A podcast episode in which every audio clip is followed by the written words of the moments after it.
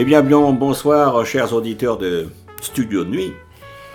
Eh bien, ce soir, nous terminons la seconde session sur euh, André Gagnon, puisqu'il y avait une première partie la semaine dernière. Mais comme c'est un artiste euh, talentueux qui a sorti énormément de succès avec son piano, entre autres, eh bien, il fallait faire cette, euh, cette rétrospective André Gagnon qui nous a quittés il y a très très peu de temps en deux euh.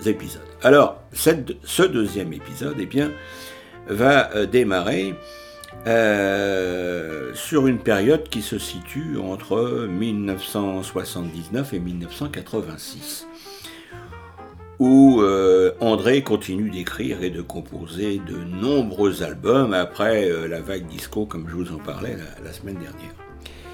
Et vous allez écouter successivement quatre titres euh, qui ont marqué effectivement cette période entre 79 et 86. Alors le, la première, euh, euh, le premier morceau c'est Virage à gauche, puis vous écouterez Rio non-stop, puis Comme au premier jour, et puis Beau et chaud. Eh bien, je vous laisse avec la musique et avec André. A tout de suite.